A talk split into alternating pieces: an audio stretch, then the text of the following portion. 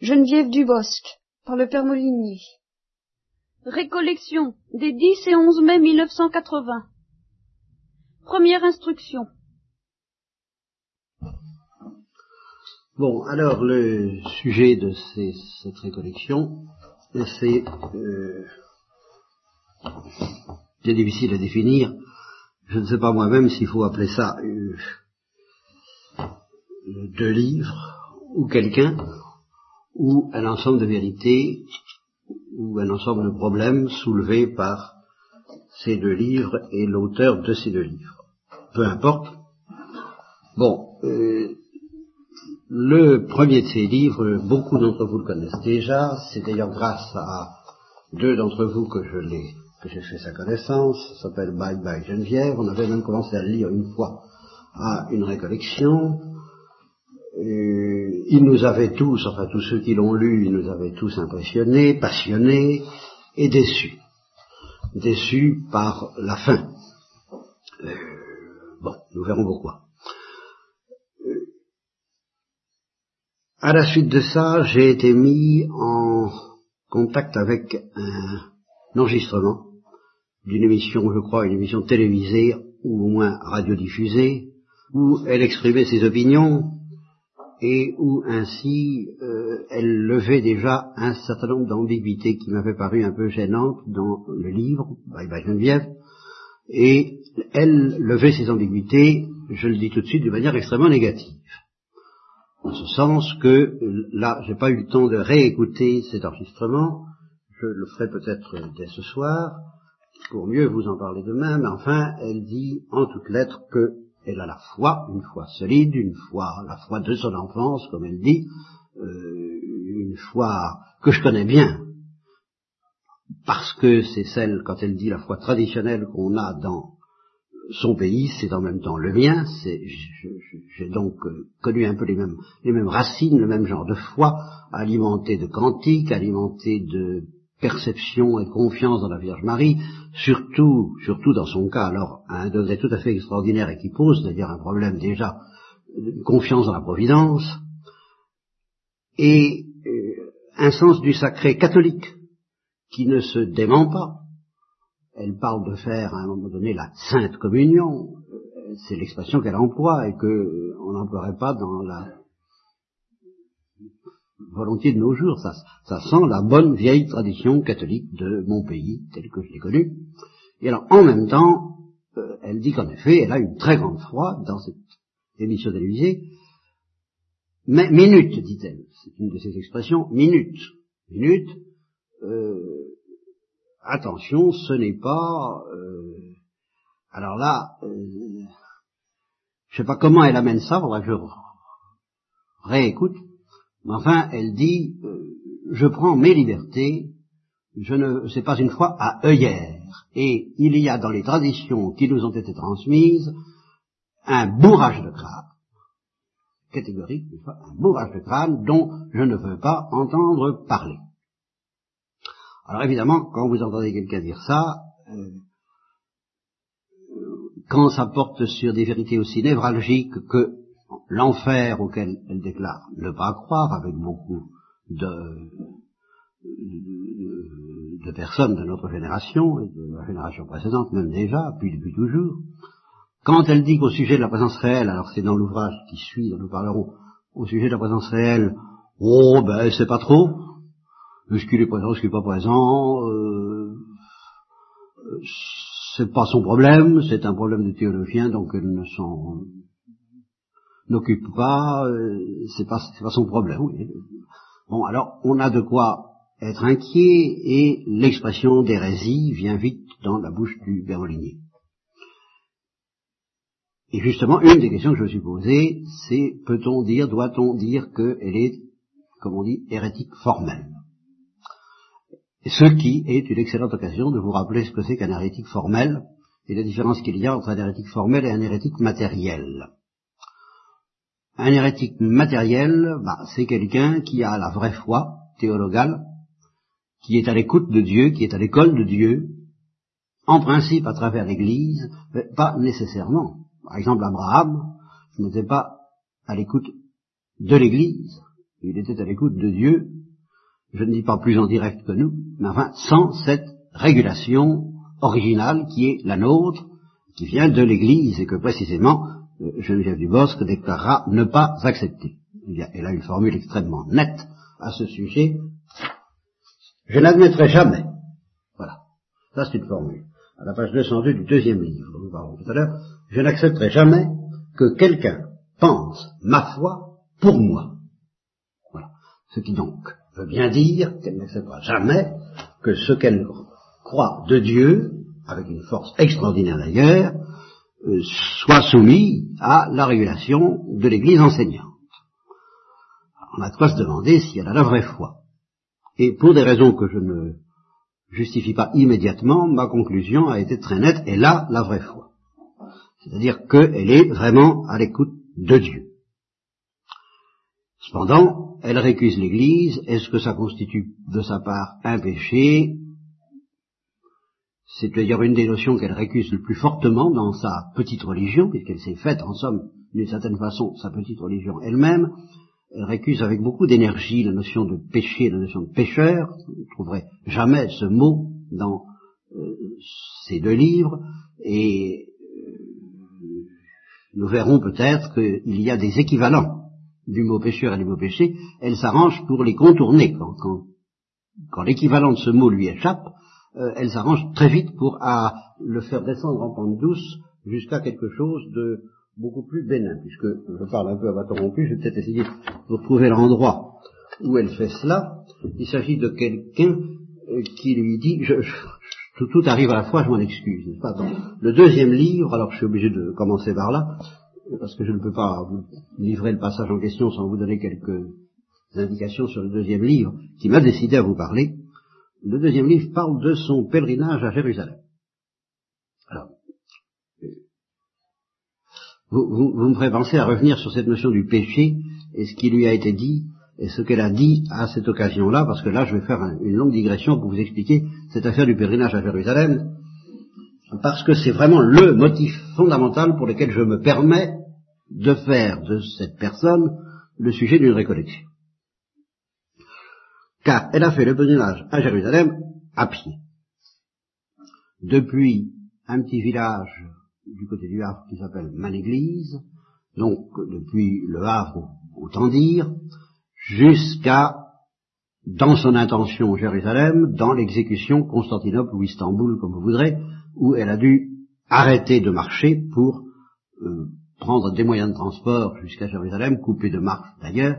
Enfin, elle n'a pas pu aller plus loin, ça a d'ailleurs été une crise de conscience pour elle, et l'éditeur du deuxième livre, qui s'appelle Et Dieu sauva mon fils, et qui raconte ce pèlerinage à Jérusalem, l'éditeur note ce point qu'elle était tellement euh, perturbée par le fait d'avoir euh, volé en quelque sorte 1800 kilomètres de marche à Dieu, il restait 1800 kilomètres à faire depuis Istanbul jusqu'à Jérusalem, qu'elle a voulu compenser une fois rentrée en France et qu'elle a fait à pied toujours, euh, nous verrons dans quelles conditions, elle a fait le pèlerinage de Lourdes et le pèlerinage de la Salette pour compléter son pèlerinage à pied parce que c'était la conséquence d'un vœu. Bon. Mais nous aurons le temps de voir ça, nous aurons le temps encore que pour un sujet pareil, trois instructions, ce ne sera pas trop, vous verrez. Nous aurons dans voir ça. Je voudrais vous faire remarquer tout de suite que le simple fait d'avoir réalisé un exploit de ce genre, pour un chrétien, pour un prêtre, pour un prophète de la parole de Dieu, c'est quelque chose qui mérite qu'on s'y arrête. Parce que c'est pas courant. Au Moyen Âge et vers la fin du Moyen Âge, il y avait la tradition des pèlerins à Saint-Jacques de Compostelle, la route de Saint-Jacques de Compostelle. Alors, elle se faisait à pied et la route était balisée.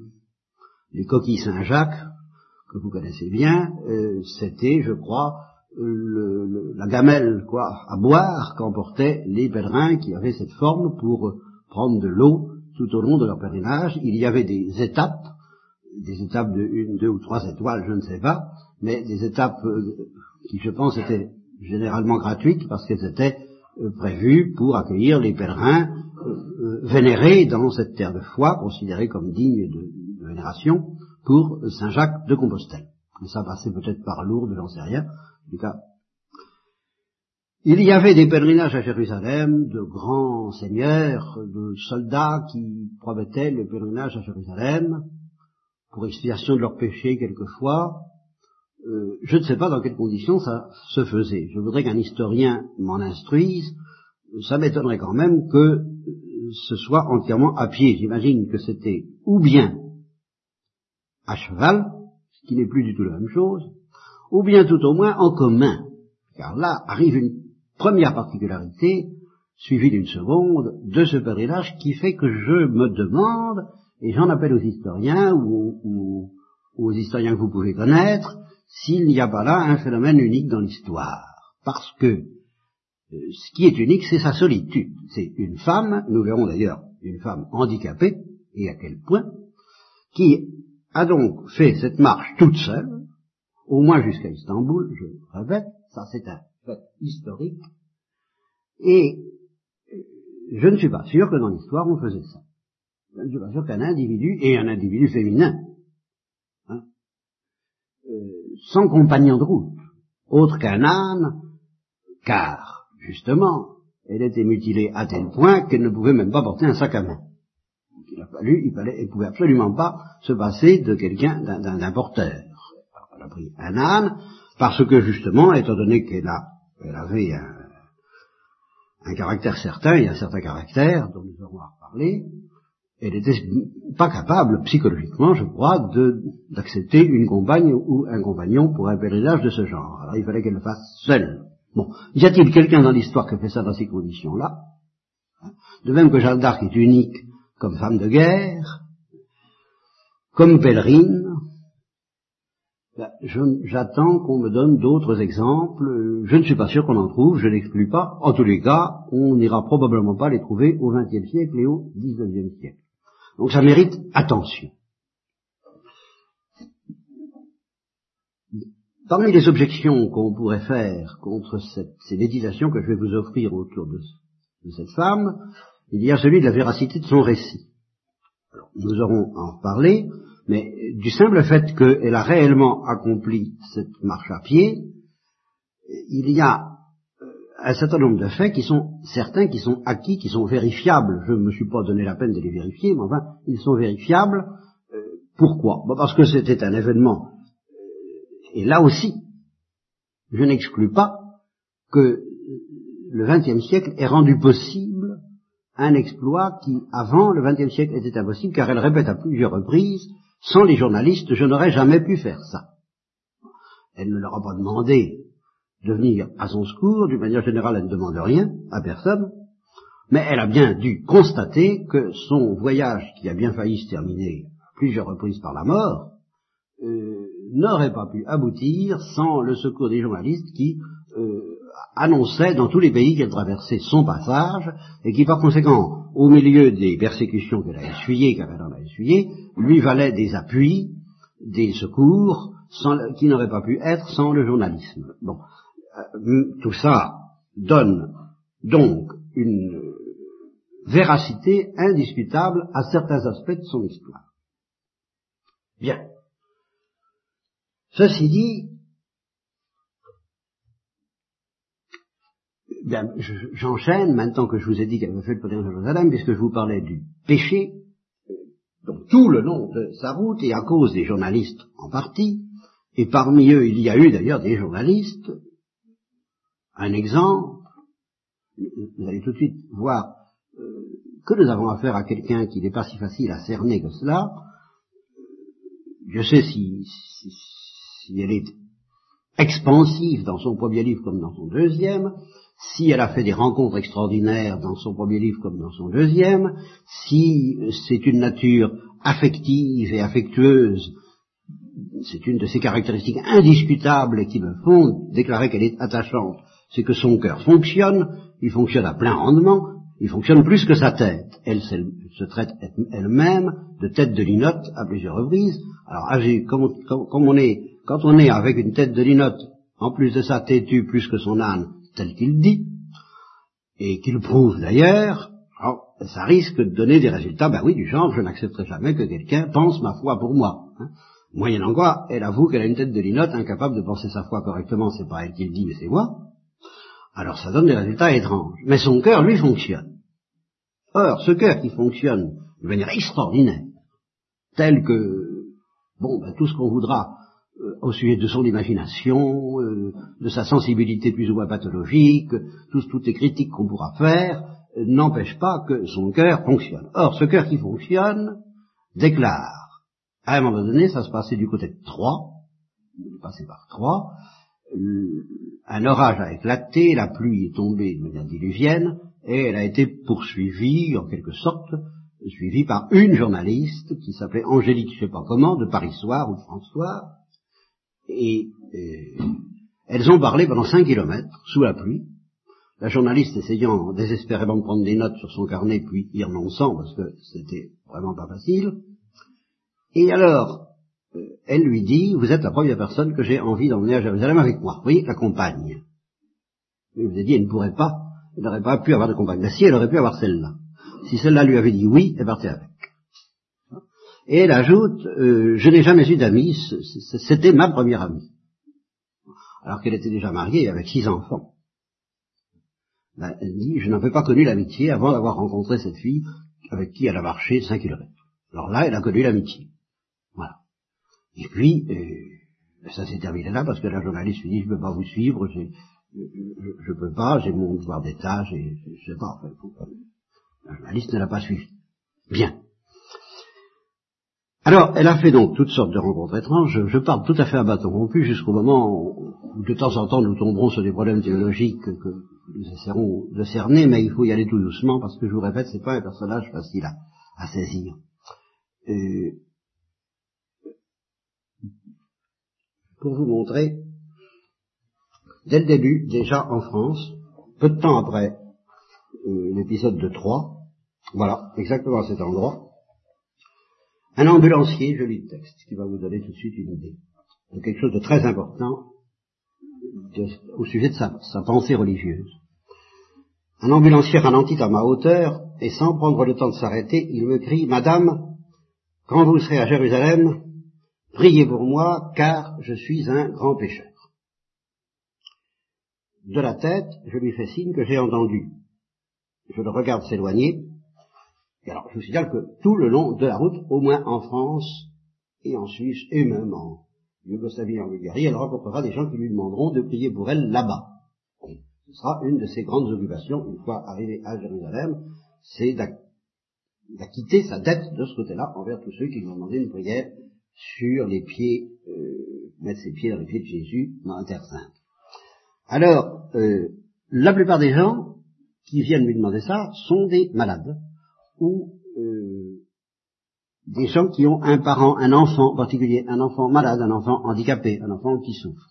Et alors là, son cœur fonctionne euh, à 100% et, et, voudrait faire n'importe quoi pour eux. Et alors, ce sont ces malades, elle les emporte avec elle le long de la route, et, c'est à eux qu'elle pense. Et c'est, on a l'impression que c'est très ouvert comme attitude affective, et puis on s'aperçoit que c'est très fermé, car quand elle arrive à Jérusalem, puis qu'elle se trouve chargée de prier pour d'autres que des malades, elle dit euh, d'abord les malades.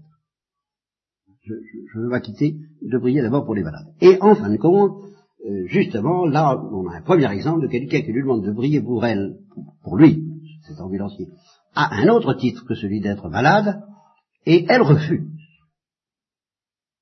Parce que c'est une notion qu'elle n'accepte pas, la notion de pécheur. Elle refuse pas de prier pour lui, mais elle va prier pour qu'il comprenne ce que manifestement il ne comprend pas. Et quoi? Qu'est-ce qu'il ne comprend pas? Parce que ce qu'elle va vous dire, n'est-ce pas? Euh, Poursuivant ma route, je médite longuement sur cette requête. Par quel bourrage de crâne Voyez? Exactement l'expression employée à la radio. Vous la retrouverez ici. Par quel bourrage de crâne est-il passé cet homme? Pour en arriver à pareille conclusion Et d'abord, qu'est-ce qu'un grand pécheur encore un qui n'a rien compris. Voilà, l'ambulancier n'a rien compris. Vous voyez une expression pareille, il n'a rien compris. Alors, je vous signale à titre de confidence qu'après le premier livre de Bye bye Geneviève, j'avais été, c'est la première fois de ma vie, la seule que euh, ça, je jamais, j'avais jamais fait avant, je ne le ferai peut-être jamais après. J'ai écrit à l'auteur, donc je lui ai écrit à elle, et euh, je pressentais bien qu'il y avait peut-être quelques petits problèmes. Enfin, je me suis présenté comme, comme prêtre et comme pécheur. Et j'ai reçu un sermon en réponse, assez analogue à celui, avec quelques nuances, que vous allez entendre ici, ce qui prouve bien que je l'avais touché à un point extrêmement névralgique, et c'est donné la peine de répondre trois pages, parce que elle n'acceptait pas cette notion-là. Je n'avais pas dit grand pêcheur, je dis pêcheur, je crois. Enfin, ça suffit pour, euh, comme, euh, pour déclencher quelque chose, vous savez, comme quand vous touchez un air à, à quelqu'un, bon, bah, vous, recevez un coup de poing, ou bien on vous embrasse, enfin ça dépend, de manière, l'endroit où vous touchez. Hein. Et alors là, on reçoit un sermon. Hein, c'est automatique. Et alors le sermon, mais vous savez, c'est que c'est c'est pas un sermon si simple que ça. Là, nous allons arriver dans la théologie. Et une théologie qui pose de singulières questions.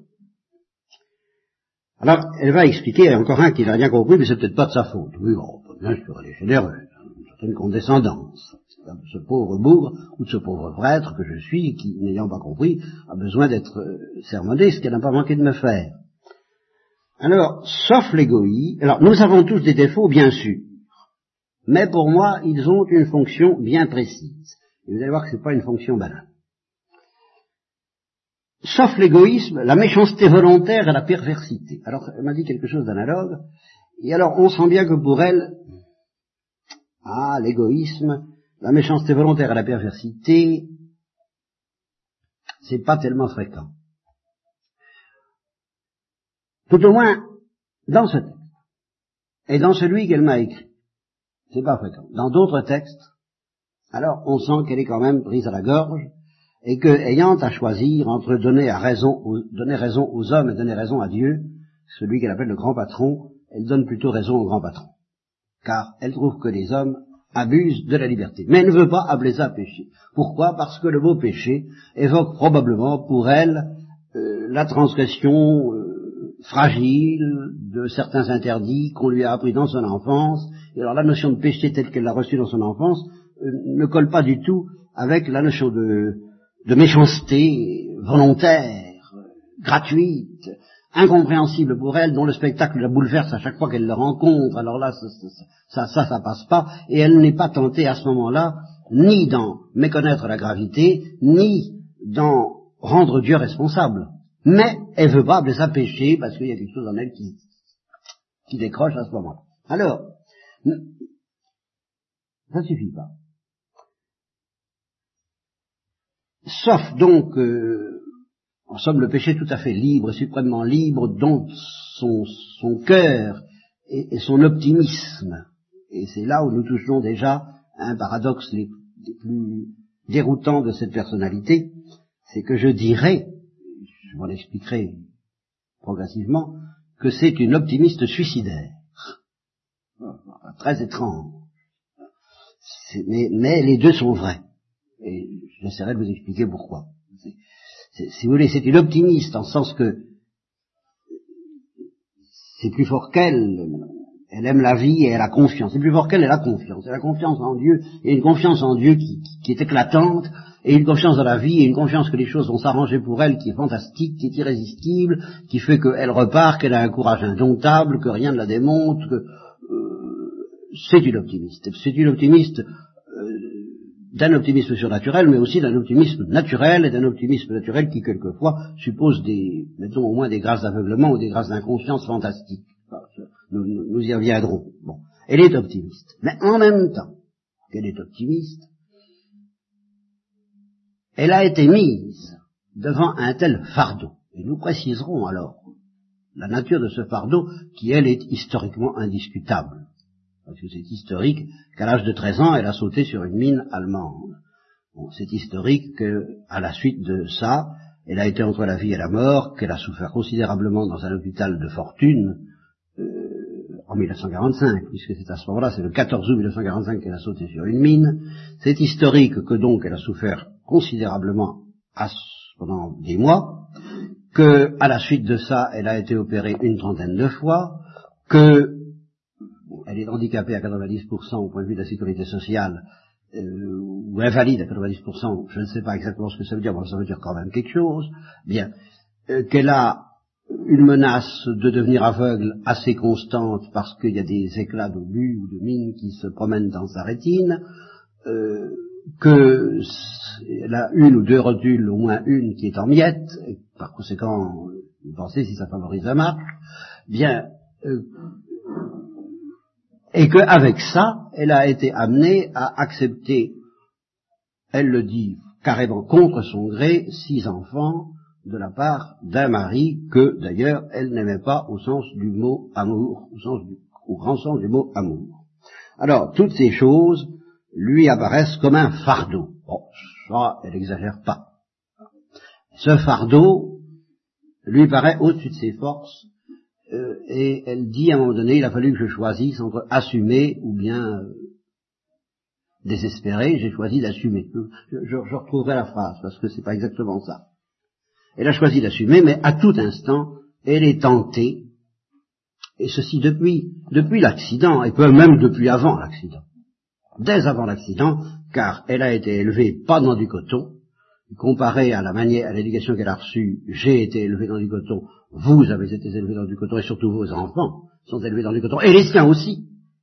Et ça fait partie des problèmes qu'elle se pose, car elle l'a dit justement à la radio, j'ai été élevé à la dure, et le journaliste, ce qui est Pierre Chancel, puisque c'est la radioscopie, lui demande, vous avez élevé vos enfants de la même façon, il dit non, pas du tout. Oh là là, je les ai élevés, j'ai fait, fait, le contraire, je suis tombé dans l'excès contraire, et ça me pose bien des problèmes, parce que finalement, cette éducation à la dure, si je ne l'avais pas eue, ben, j'aurais jamais pu supporter ce que j'ai eu à supporter dans la vie. Euh, euh, bien. Et alors, donc, dès avant donc cette euh, explosion de la mine, son enfance était si malheureuse à certains égards, son fardeau était si lourd, et son père lui avait dit une des rares confidences qu'il lui ait jamais faites, la seule fois où il avait parlé en français, non pas dans le patois normand que je connais bien d'ailleurs, il lui avait dit, ben, je suis pas là pour, rien ne sera jamais possible entre toi et moi, je suis là pour alourdir ton fardeau et non pas pour l'alléger, quelque chose comme ça. Et de fait, ce fardeau lui paraissait déjà tellement lourd que déjà, elle attendait le moment, eh bien, alors c'est ça qui est une des premières choses les plus difficiles à cerner chez elle, une chose qui serait inquiétante chez quelqu'un de moins courageux, mais que je crois qu'on ne peut pas suspecter chez quelqu'un qui est aussi courageux par ailleurs, euh, mourir, même par voie de suicide à la limite, et rejoindre Dieu, ça va ensemble. Autrement dit, il y a en elle, dans son optimisme même, la certitude que même si elle se laissait aller au suicide parce qu'elle n'en peut plus de ce fardeau, elle serait reçue à bras ouverts par le grand patron, comme elle l'appelle. Ça, elle ne peut pas en douter, et justement, appuyée sur une erreur doctrinale, elle ne croit pas à l'enfer. Ouais, elle me l'a dit textuellement, elle dit l'enfer c'est maintenant, c'est ici-bas l'enfer. Tellement justement ce fardeau lui paraît lourd. Donc, au sortir de la vie, il ne peut y avoir que le ciel et le grand patron qui nous accueille sans aucune... Euh, il, ne peut plus y avoir de problème à ce moment-là. Et justement parce qu'elle se figure cette idée à laquelle elle tient, mais farouchement, férocement, que les choses ne peuvent qu'aller bien une fois qu'on est mort, la tentation de mourir n'est jamais facile à exorciser dès que le fardeau devient trop lourd. Il est vrai que le fardeau n'est trop lourd, vraiment trop lourd, qu'à certains moments, pas tout le temps. Et dès que le fardeau cesse d'être trop lourd, immédiatement, elle l'assume de nouveau, et alors, euh, faut voir, hein. Euh, encore une fois, qui serait capable de faire le pèlerinage à pied de, euh, même de Nancy, qui est déjà plus court, vous voyez, à Jérusalem, que celui qui sent capable de le faire, euh, critique comme pathologique son envie de mourir. Parce qu'en fait de refus de la vie, elle, elle accepte de vivre. Et, et de quelle façon? Bon. Alors, euh, je termine ma citation et j'enchaîne sur une autre parce que nous ne sommes pas au bout. L'impureté du monde dans lequel nous vivons est si grande. Voilà. Nous vivons en enfer. Ça, c'est une de ces grandes idées. C'est une optimiste qui vit en enfer. Faut bien, jamais oublier ça. Et, et l'enfer n'est que sur cette terre. Pour question d'enfer au-delà. Pour le moment, je me contente d'essayer d'expliquer fidèlement ce qu'elle pense et ce qu'elle sent. L'impureté du monde dans lequel nous vivons est si grande que sans certains défauts qui nous immunisent, nous serions détruits par cet environnement. Ça, c'est pas si bête. Comment dit, dans le langage de, des prédications que je vous fais depuis des années, il faudrait dire que sans un minimum d'endurcissement du cœur, on ne peut pas tenir le coup. Et c'est extrêmement profond.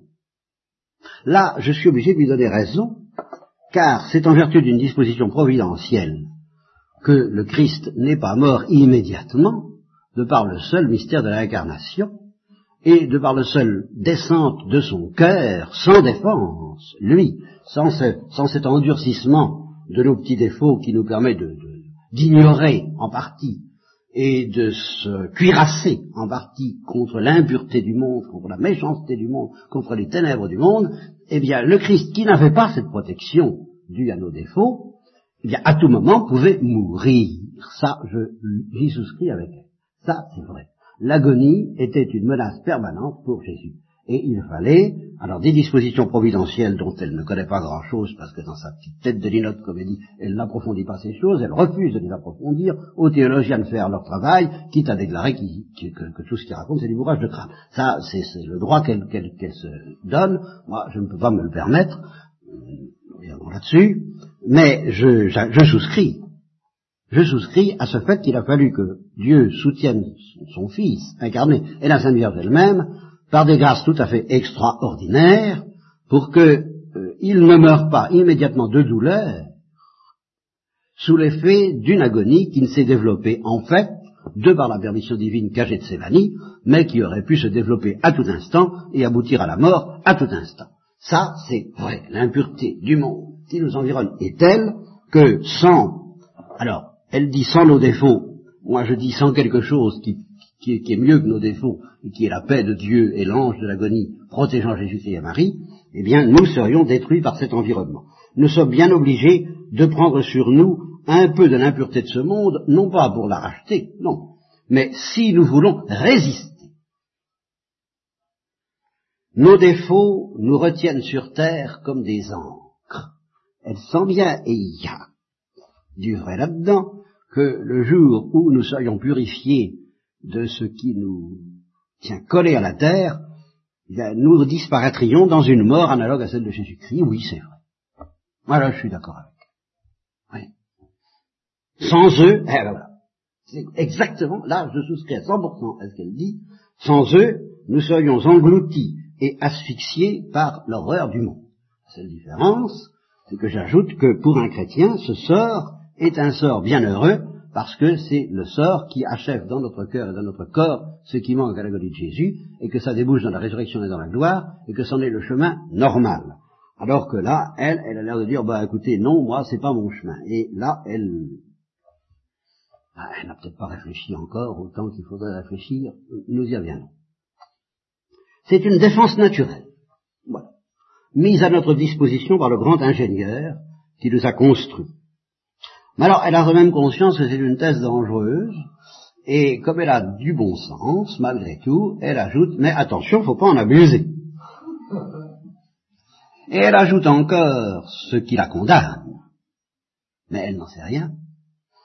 Quel dommage qu'on ait oublié de nous donner le mode d'emploi de cette merveilleuse mécanique qui s'appelle l'être humain. Ça la condamne parce que précisément Dieu a donné à son Église ce mode d'emploi, mais cette Église l'a envoyé promener.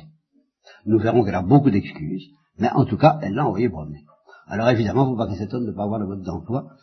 Euh, si elle n'accepte pas qu'on pense sa foi pour elle, eh bien, avec sa petite tête de linotte, elle ne trouvera pas le mode d'emploi. Ou si elle le trouve, alors ce sera selon des chemins étranges dont nous aurons à reparler. Peut-être se trouvera-t-il un jour des chercheurs à qui la religion n'aura pas mis d'œillère.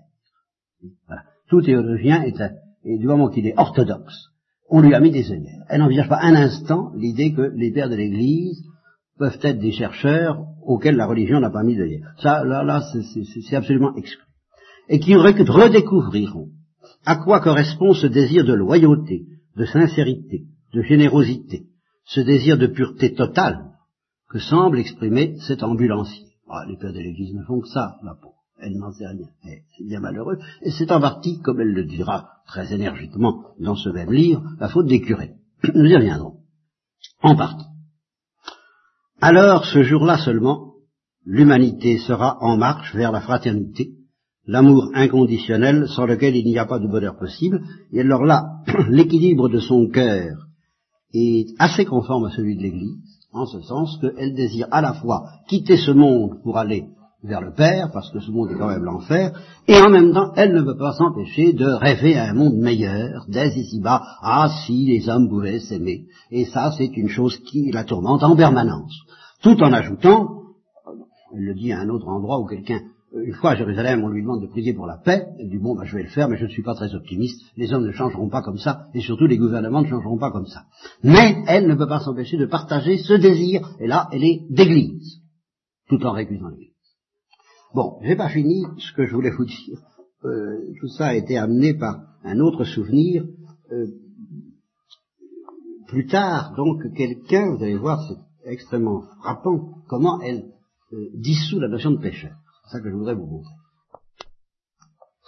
Donc, je crois que c'est à partir du moment où elle a abandonné la marche, donc c'est du côté, c'est en Turquie, oui c'est ça, le Bosphore a disparu loin déjà derrière moi, et elle a rencontré un père franciscain. Alors ça, c'est très frappant que euh, les, les, curés qui lui ont fait mal, euh, ce sera très précis, bon, bah, l'ont éloigné de l'Église et de sa doctrine et du bourrage de crâne lié à la foi de son enfance et dont elle entend bien purifier ou délivrer la foi de son enfance, ça ne l'empêche pas d'entretenir un commerce extrêmement fraternel avec certains prêtres ou certaines religieuses pour lesquelles elle a de la sympathie en tant que chrétien plutôt qu'en tant que prêtre d'ailleurs, mais euh, en fait c'est très complexe.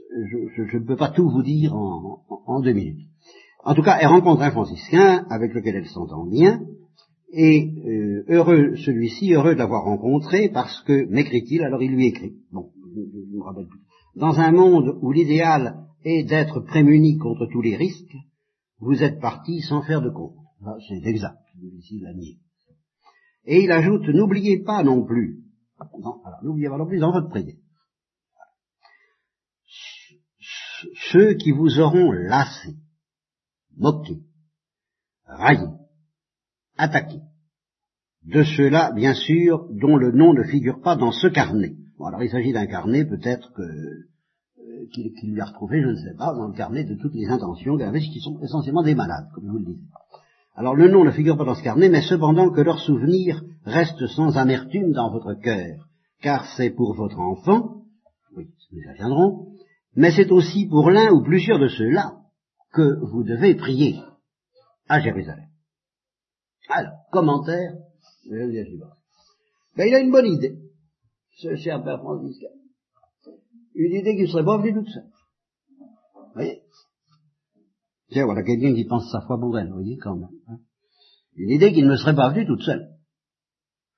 Prier pour ces vilains bons hommes que j'ai rencontrés sur ma route, parce qu'il est inutile de vous dire qu'elle a failli y passer encore, je répète, à plusieurs reprises, à tous les plans. Et comme je vous le dirai, d'ailleurs, c'est une des premières choses qui lui ont été dites et qui font que son histoire est, extraordinaire dès le départ, c'est qu'on lui dit, vous n'arriverez pas vivante. Je lui dis, bon. Ben, de fait, elle a bien failli à plusieurs reprises ne pas s'y arriver vivante, elle a été assaillie très normalement, comme on pouvait s'y attendre, ce qui n'est pas normal, c'est qu'elle en soit sortie. Bien. Priez pour ces vilains bons hommes que j'ai rencontrés sur ma route, et alors, il vient ensuite. J'y réfléchirai. C'est pas évident. Son cœur parle pas tout de suite. Hein. J'y réfléchirai. Je verrai. Je verrai. Oh. C'est inédit, ça. Elle n'est pas prête. Je verrai. Mes malades sont prioritaires avant tout. Cela, ça va. Et il ajoute, et alors ce qui est extraordinaire, hein, vous voyez, elle ajoute plutôt, il faut être bien près de Dieu pour avoir des idées pareilles. Donc elle rend inconsciemment ou indirectement hommage à ce franciscain, mais pour autant, elle ne réfléchit pas un instant que ce franciscain que toutes les religieuses qu'elle rencontre et pour lesquelles elle a beaucoup de sympathie et, combien d'autres et des prêtres persécutés qu'elle a rencontrés en Yougoslavie et en Bulgarie, que ces gens-là, si elle les écoutait, la soumettraient au bourrage de crâne dont elle veut pas. Alors ça, réfléchis. Tête de Lina. Bien. Et ceci dit, euh, ce que j'ai découvert au, long de ce livre, c'est que euh, une pareille inconscience, euh, une pareille inconséquence, une pareille incohérence n'est pas grave aux yeux de Dieu. Pourquoi? Ben Parce que, justement, grâce à elle, j'ai su ce qui pouvait paraître grave aux yeux de Dieu dans son âme, et c'est pas ça. Et c'est ça qui m'a fasciné. C'est que j'ai découvert qu'elle-même me donne le fil de la manière dont Dieu essayait, essaye encore sûrement euh, de l'amener à la sainteté, car si c'était une sainte, ce serait une grande sainte, parce qu'elle en a vraiment le coffre et le calibre, eh bien c'est elle-même qui m'a livré la clé de sa résistance, de sa vraie résistance. Elle n'est pas là. Ça, ça lui est pas compté. C'est de la bêtise. S'il n'y avait pas cette vraie résistance que, je n'ai pas découverte dans le premier livre, que je n'ai pas découverte dans l'émission télévisée, que je n'ai pas découverte dans la lettre qu'elle m'a écrite, que j'ai commencé à soupçonner dans autre chose que dont je ne parlerai peut-être pas, mais que j'ai découverte alors en plein dans ce deuxième livre, Dieu sauva mon fils, si elle n'était pas, il n'y avait pas cette résistance qu'elle dénonce elle-même, alors là, et qu'elle dénonce, mais sans la comprendre bien pour autant, mais alors quand même elle la dénonce, clairement, il, est à peu près certain qu'elle changerait d'attitude progressivement à l'égard même de l'Église il est à peu près certain qu'elle serait, comme on dit dans la, tradition de l'Église, justement, doctibilis dei. Elle serait enseignable non seulement par Dieu, mais, par l'Église. On, pourrait la, la, la, faire penser droit euh, à l'intérieur de ce qu'elle appelle ce bourrage de crâne et lui montrer que ce n'en est pas un. Mais, c'est pas par là qu'il faut commencer. C'est pas par là que Dieu et c'est ça qui a été la grande révélation pour moi de ce deuxième livre, c'est la manière dont Dieu mène les âmes en général, euh, qui n'est pas du tout la mienne, et la manière dont la résistance euh, euh, grave que chacun oppose à Dieu n'est pas celle que moi, à mes propres yeux, j'aurais trouvé grave au premier abord. Pas plus qu'elle, je l'aurais soupçonné que ce qu'elle a fait un certain jour ait pu paraître grave aux yeux du Christ. Et c'est elle-même qui le dit. Et alors je me dis, si c'est vrai, et je suppose que c'est vrai, il est probable que si dans ces profondeurs géologiques où se situe la faute, qu'alors là le Christ lui a reproché, et je dirais en personne, si dans ces profondeurs géologiques elle avait une autre attitude, il est probable que ce qui me heurte, moi, ce qui me scandalise, moi, ce qui me fait de la peine, bon, euh, suivrait et serait rectifié de soi-même.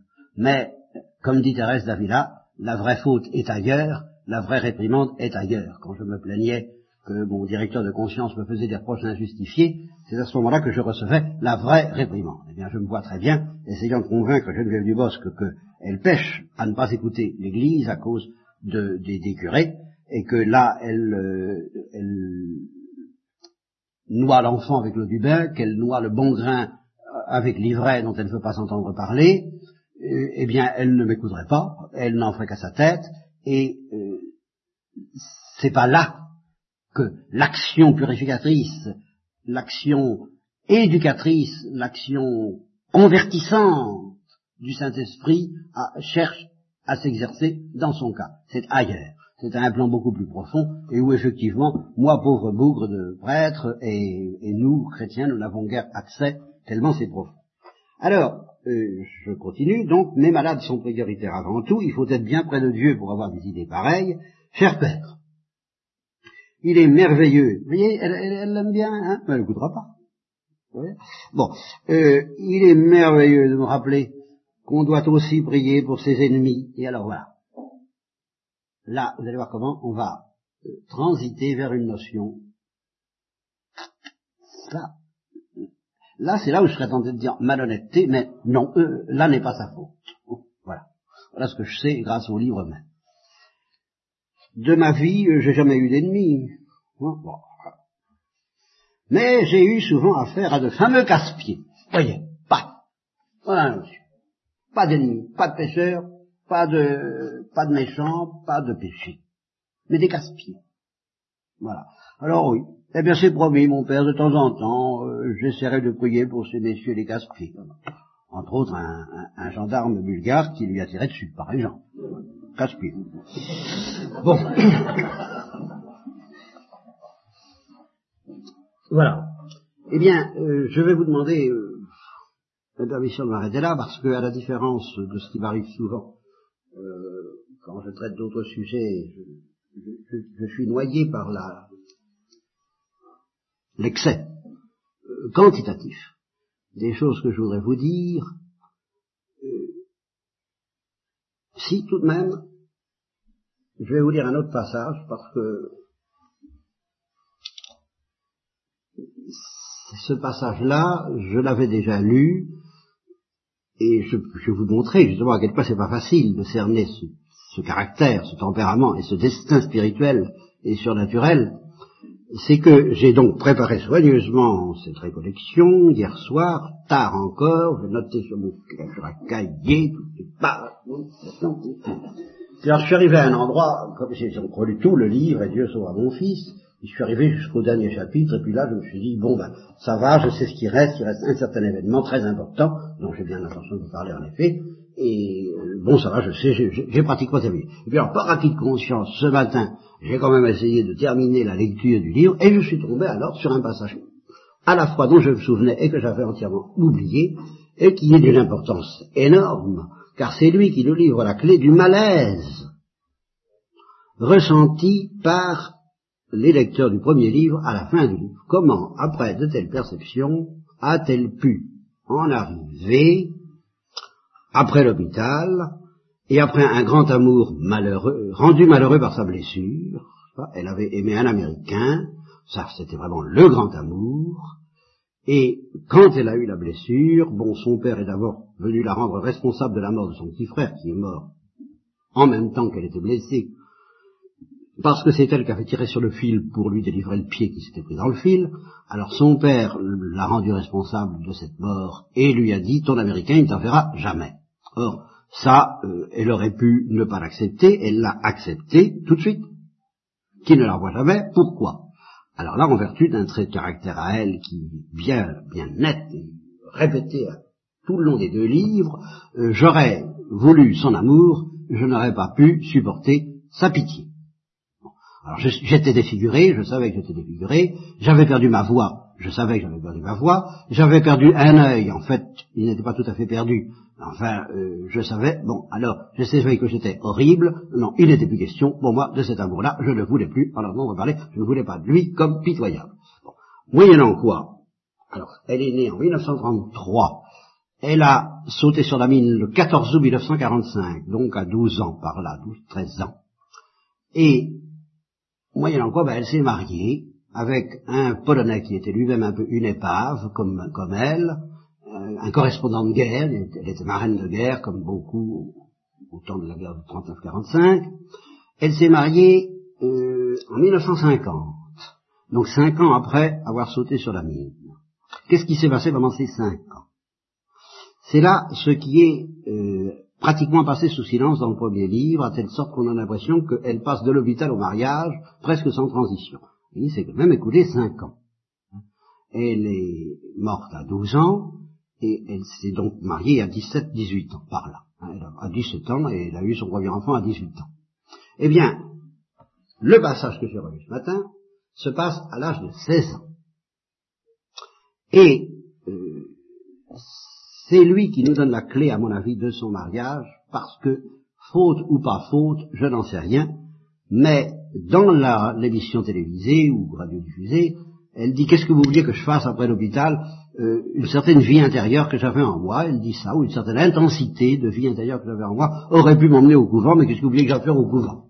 Alors en effet, on se dit, qu'est-ce qu'il irait faire au couvent Après ce qu'il dit de l'Église, évidemment, hein, bourrage le crâne et tout ça. Et quand on voit ce texte, on s'aperçoit que c'est pas si évident que ça, et que ça a été à deux doigts qu'elle aille au couvent, quand même. Alors là, ce texte, il est important. Et alors je vous demande euh, si ça vous paraît un petit peu euh, tiré par les cheveux, euh, la manière dont elle a pressenti la vocation, je vous demande de ne pas vous attarder à ça, parce que c'est beaucoup plus sévère de croire à l'authenticité de cette vocation et de noter qu'elle n'y a pas répondu, que de n'y pas croire. Bien. Alors vous allez voir. Il y a de quoi réfléchir et de quoi trembler un peu devant ce texte. Et voilà comment euh, c'est tout à fait dans les derniers chapitres du pèlerinage à Jérusalem, donc on ne voit pas très bien pourquoi c'est maintenant qu'elle vient nous raconter ça, qui concernerait théoriquement plutôt le premier livre, c'est tout simplement parce qu'elle rencontre un prêtre orthodoxe, je crois. Un prêtre orthodoxe ou un père orthodoxe qui lui dit est-ce que vous avez, aimez la Sainte Vierge? Et alors ça, la, surprend considérablement. Je vous demander encore un. Ah bah ça y est, j'y suis. Donc elle est à Beyrouth, au Liban, toujours dans la, partie de son pèlerinage qui n'est plus la, marche pure. Je suis dans, un, des plus grands hôtels de la ville, on me présente le patron, c'est un homme de 70 ans environ, chrétien de culte orthodoxe, pas un père, pas un prêtre. Chrétien de culte orthodoxe, il revient de Rome, il a assisté au concile écuménique, c'était en 65, en qualité d'observateur. Entre nous, le contact est immédiat. Nous commençons à discuter familièrement comme de vieux amis qui se retrouvent après une longue absence. Cet homme, dont le rayonnement m'impressionne, me demande à brûle pour point quels sont mes sentiments. Voilà. Quels sont mes sentiments envers la mère de Jésus. Bon, je lui avoue en souriant que je ne me suis jamais posé la question. C'est la mère de notre Seigneur, oui, notre Seigneur, oui, cette expression très traditionnelle dans nos campagnes. Hein. Euh, c'est la mère de notre Seigneur, et je la vénère en tant que telle. Voilà tout. Pourtant, cette question a fait surgir du fond de ma mémoire un rêve étrange que je fis autrefois, et qui devait être lourd de conséquences pour ma vie à venir. Jamais j'en ai parlé à personne. Ce soir-là, soudain, le souvenir de ce rêve est si vif, et la présence de cet homme chaleureux si rassurant, que je le raconte. J'avais à l'époque environ 16 ans. Donc vous voyez, c'est exactement dans le créneau intermédiaire entre l'hôpital et le mariage. Mon rêve se passe dans ma chambre, à deux kilomètres du passage à niveau 104, où se passe le premier livre. Accoudé à la fenêtre, je regarde le paysage. Il y a un ruisseau d'eau claire qui coule là et qui murmure. Alors ça, c'est le rêve. raconte son rêve. Bon, je ne sais pas où elle était en réalité, mais dans le rêve, elle était là. Il y a un ruisseau, la Vierge Marie et une petite paysanne sont assises au bord. Marie est tout en blanc, ses pieds nus sont dans le ruisseau, et pourtant l'eau ne les mouille pas. À côté d'elle, la petite paysanne, qui a posé sa tête contre sa poitrine, c'est Bernadette Soubirou. Je n'ai jamais vu aucune image d'elle, pourtant je sais que c'est elle, j'en suis sûr. Marie entoure de son bras gauche les épaules de la jeune fille, et de sa main droite, elle me fait signe de venir près d'elle m'asseoir à sa droite. Elle sourit, elle est belle, incroyablement belle. Je ne peux pas résister à son sourire. Mon rêve s'arrête là. Je ne peux pas résister à son sourire. Top. Elle se réveille, et aussitôt qu'elle se réveille, je résolus de mériter cette place si gentiment offerte, de mettre tout en œuvre pour y parvenir. Mais comment faire? Et là, elle commence à pressentir ce que ça veut dire car elle ajoute, je me sentais si peu armé. Dans ma vie de tous les jours, j'avais sans cesse sous les yeux de tristes exemples qui risquaient de m'éloigner de la vie droite à laquelle j'aspirais, et personne qui puisse me guider vers la bonne route, à moins que l'idée me vint d'aller à l'ordre. Ma vue me posait de nouveaux problèmes, bon, Excellent prétexte. Maman euh, se laissa aisément convaincre, donc je ne commente plus, tout au moins après la fin du. Et même maintenant, je ne commente je lis. Commentaire à demain. Maman se laissa aisément convaincre et proposa même de m'accompagner. Son travail d'auxiliaire des chemins de fer, bon, lui permettait de temps à autre de voyager gratuitement, elle m'accompagna. En réalité, j'avais décidé ce voyage pour deux raisons que je gardais secrètes. Je voulais vérifier si la petite paysanne de mon rêve était bien Bernadette. Et je souhaitais de toutes mes forces me mettre sous la protection de Marie, dont le souvenir ébloui m'obligeait à remettre ma vie en question. Je fis donc ce voyage, et je vis des photos de Bernadette. Aucun doute, c'était bien là la jeune fille de mon rêve. Qu'est-ce que ça pouvait bien vouloir dire? Oh, Pourquoi est-ce que Marie avait l'air de s'intéresser à moi? Hein? Sincèrement, j'en avais pas la peine. Petite fille, j'avais peut-être quelques qualités, en cherchant bien. Mais mon milieu familial eut au fait de les étouffer. Restaient les défauts. J'étais turbulente, coléreuse, têtue. Puis il y avait eu cet accident de la mine. Je n'acceptais pas d'être devenue en quelques secondes une infirme pour toujours, d'avoir perdu mon petit frère et l'homme que j'aimais, d'avoir perdu ma voix. Autour de moi, pour les filles de mon âge, c'était la première paire de bas, alors que moi, je ne pourrais jamais en porter, car ils arrachaient mes cicatrices, les premiers balles aux fêtes du village, qui m'étaient interdits pour la raison bien simple que si je marchais à nouveau, c'était tout juste si je tenais debout. Qu'est-ce qui me restait à moi? Un corps mutilé que j'avais le devoir d'apprendre à supporter. Un regard à faire peur avec cet œil crevé. Supporter, renoncer, se résigner, ce sont des mots barbares qui vous écorchent le cœur à 16 ans. Avec un peu de tendresse, j'aurais peut-être pu surmonter cette épreuve, mais papa Maurice, son père, dérivé ailleurs, dans l'alcool et la colère, si loin de ma quête silencieuse, et maman, si douce, cassée par la peur, et les soucis avaient bien trop à faire pour me rejoindre dans ma recherche maladroite. Et puis ce qui nous avait si fortement unis, elle et moi, n'existait plus. L'amour de Claude, son petit frère, l'amour du chant, plus de voix. J'avais la nette impression que pour elle, c'était comme si elle avait aussi perdu sa fille dans cette méchante guerre.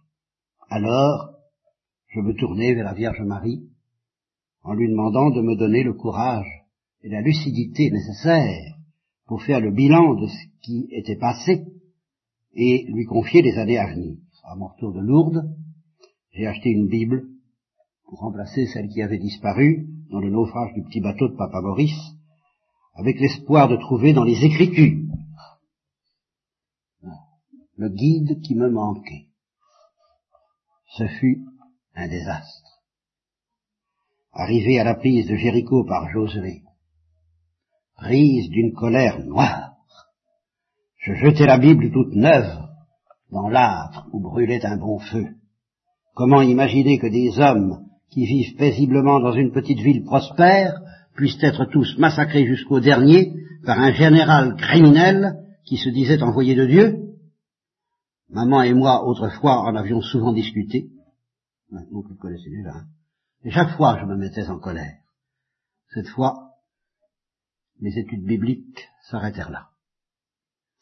Vers la même époque, une conversation avec le prêtre de mon village acheva de me plonger dans le plus grand désarroi.